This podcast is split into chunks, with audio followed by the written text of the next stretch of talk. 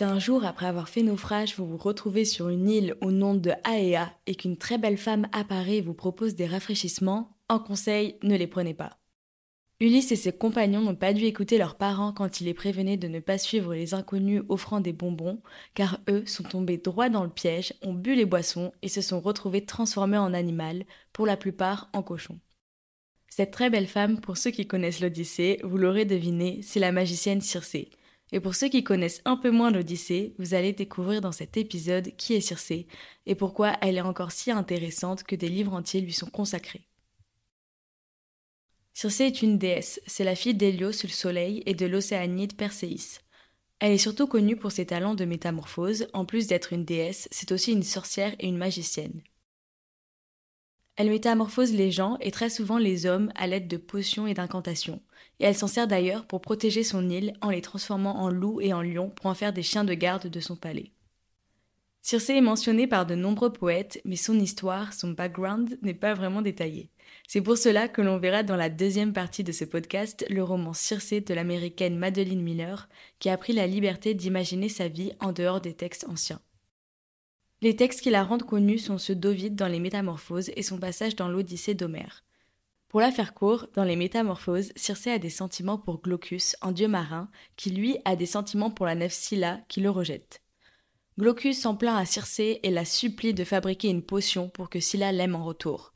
Circé lui dit Mais non, débile, aime-moi à la place. Glaucus lui répond Ça ne va pas la tête, tant que Scylla est encore en vie, mon amour pour elle ne faiblira pas jusqu'à ce que des arbres poussent dans l'océan ou que des algues germent sur les montagnes.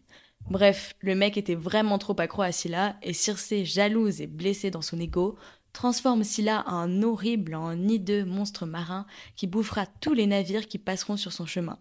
Et elle devient ainsi une moitié du célèbre duo de monstres marins Charybde et Scylla. Sauf que là, Circé est allée vraiment trop loin dans sa jalousie et ses transformations, donc elle est bannie sur son île avec interdiction de la quitter. Bon, Circé a un peu abusé en transformant la pauvre Scylla qui n'avait absolument rien demandé, mais en même temps, grâce à cette métamorphose, elle a rendu connue de tous. Là, je ne vous ai pas donné une première approche très flatteuse de Circé. Donc pour bien comprendre l'aspect sympathique de sa personnalité, nous allons retourner aux sources, à son passage le plus connu dans les écrits. Dans l'Odyssée d'Homère, Circé est décrite comme une magicienne redoutable qui transforme les compagnons d'Ulysse en porcs. Cette rencontre avec Circé est un moment clé de l'épopée et elle incarne le pouvoir de la magie dans la littérature ancienne. Circé est un symbole de tentation, de danger et de transformation. Quand Ulysse et ses compagnons abordent l'île, 22 d'entre eux vont jusqu'au palais, attirés par une voix harmonieuse et divine. C'est d'ailleurs la première chose qu'Homère nous dit de Circé. Il la décrit comme l'immortelle Circé à la voix de déesse. Elle n'est donc pas une simple sorcière ou magicienne, mais bel et bien une divinité. Les marins d'Ulysse profitent de son hospitalité, ce sont des bons vivants, ils mangent beaucoup, ils boivent deux fois plus, et ils abusent de l'hospitalité de Circé. Alors, pour les punir, elle leur offre un breuvage dans lequel elle ajoute du poison. Dès qu'ils ont bu, elle récite une incantation qui les transforme en porc. Euryloque, un compagnon d'Ulysse, était resté dehors, un peu plus malin que les autres. Il avait flairé l'embrouille. En même temps, un beau palais entouré d'animaux sauvages sur une île perdue au milieu de l'océan avec une belle femme qui vous accueille, c'est un peu bizarre et il vaut mieux se tenir à carreau. Euryloque voit ce qu'il est devenu de ses compagnons et court avertir Ulysse qui était resté tranquille ou pépère sur le bateau. Le mec ne s'est quand même pas gêné, il a envoyé tous ses potes en premier pour tester l'île et il y va plus tard en héros pour les libérer de leur forme porcine. Quand Ulysse arrive chez Circé, rebelote, elle lui fait le même coup qu'à ses compagnons et lui donne la boisson empoisonnée. Sauf qu'Ulysse est le petit chouchou des dieux et surtout d'Athéna et Hermès. Même si après la guerre de Troie, Athéna l'abandonne un peu, mais on verra ça plus tard dans un autre podcast parce que l'histoire est vraiment très longue. Donc avant d'arriver chez Circé, Hermès, qui est, je le rappelle, le dieu des voyageurs et des voleurs, lui remet une herbe qui s'appelle le molly et qui l'immunise totalement contre le poison de la magicienne. Ulysse boit la boisson et garde toujours son apparence humaine, donc il tire son épée et demande à Circé de rendre à ses compagnons leur apparence humaine. Circé voit quand même que le mec bénéficie du soutien des dieux, il est plutôt fort, plutôt beau gosse, donc elle lui obéit, elle libère ses compagnons et batifole avec lui toute la nuit et même toute l'année qui suivra. Désolée Pénélope. Au bout d'un an passé à se reposer et à profiter de l'hospitalité de Circé, Ulysse et ses compagnons se rappellent que quand même ils ont une famille qui les attend depuis des années et qu'il serait temps de reprendre la route pour Ithaque. Circé, toujours dans sa bonté, les aide et les conseille de se rendre aux enfers dans le royaume d'Hadès et de Perséphone pour y consulter l'âme du devin Tirésias qui leur dira comment rentrer chez eux. C'est une épreuve terrible. Circé le leur dit quand ils reviennent. Malheureux qui êtes descendus vivants chez Hadès, vous mourrez deux fois quand les hommes n'ont qu'une mort. Et comme ce n'est pas totalement de la mythologie grecque si ce n'est pas un peu glauque et avec de l'inceste, Circé aurait eu des enfants avec Ulysse dont Télégonos mentionnait le plus souvent. Et là, les versions divergent. Dans une, Télégonos est envoyé à Ithaque pour retrouver son père Ulysse, mais sans le savoir, il se bat avec lui et le tue. Et évidemment, il s'en rend compte après coup, donc il prend le corps de son père, il prend sa belle-mère Pénélope, il revient sur l'île de Circé et il marie Pénélope, qui n'est autre que la veuve de son père. Et dans la deuxième version, Circé épouse Télémaque, le fils de Pénélope et Ulysse, son ex-amant. La version de Circé dans l'Odyssée lui donne une figure puissante et respectée qui incarne aussi la force de l'oubli et la tentation qui garde le voyageur loin de sa patrie comme les sirènes et Calypso. Circé n'est pas seulement un personnage du passé, elle continue d'inspirer les écrivains contemporains, comme Madeleine Miller, qui a écrit un roman intitulé Circé, sorti en 2018 aux éditions Pocket, et qui retrace l'histoire de cette figure mythologique d'une manière nouvelle et puissante. Dans ce livre, Circé devient un personnage complexe doté de profondeur et d'humanité. Vous avez peut-être déjà entendu parler de cette autrice qui a aussi écrit le best-seller Le chant d'Achille. L'intrigue de ce roman se concentre sur le ressenti et la perception des événements de Circé.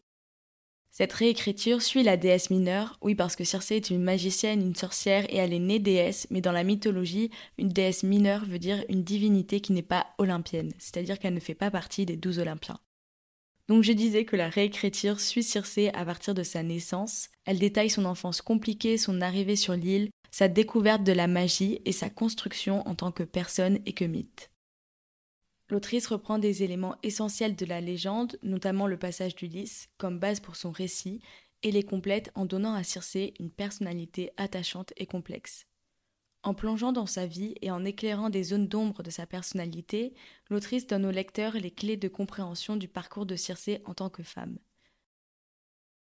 De son enfance jusqu'à l'âge adulte, on comprend que Circé dérange, son enfance et son adolescence sont marquées par des rapports familiaux compliqués, tant avec les hommes qu'avec les femmes.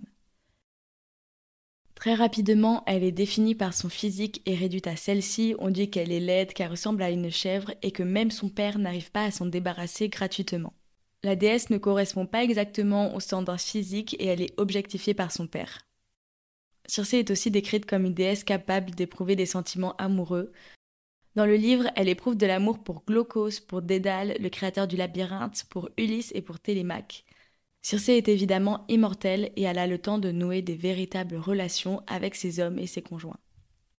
Même si elle est condamnée à vivre sur son île, elle y règne en maître et chaque personne qui séjourne sur son île, comme Ulysse et son équipage, doivent la respecter. Circé s'émancipe aussi par la sorcellerie, elle prend conscience de ses pouvoirs innés dès l'adolescence et s'en sert pour se protéger quand elle se fait agresser. Puisqu'Homère ni aucun autre poète ne raconte ce que fait Circé au départ d'Ulysse et ses compagnons après plusieurs années, Madeleine Miller prend la liberté de l'imaginer et de l'adapter à son roman. Elle a fait le choix d'enrichir le mythe en racontant, avant la venue d'Ulysse, le passage de marins grecs qui demandent l'hospitalité à Circé. Celle-ci les accueille et elle est agressée par le chef de la troupe. La scène décrite est véritablement l'élément déclencheur du roman. Pour survivre, Circé transforme toute la compagnie en cochon. Cette première métamorphose sauve Circé et la sorcellerie devient pour elle un outil contre les agressions des hommes.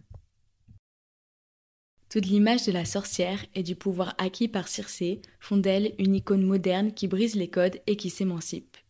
Cette représentation de Circé est très appréciée parce qu'elle symbolise une prise du pouvoir féminin avec une fin heureuse où, sans trop spoiler, Circé transmet son savoir de la sorcellerie à Pénélope quand elle vient vivre avec elle sur son île, lui donnant ainsi le pouvoir de s'émanciper. Voilà pour l'épisode d'aujourd'hui, j'espère que vous aurez apprécié cette découverte du personnage de Circé.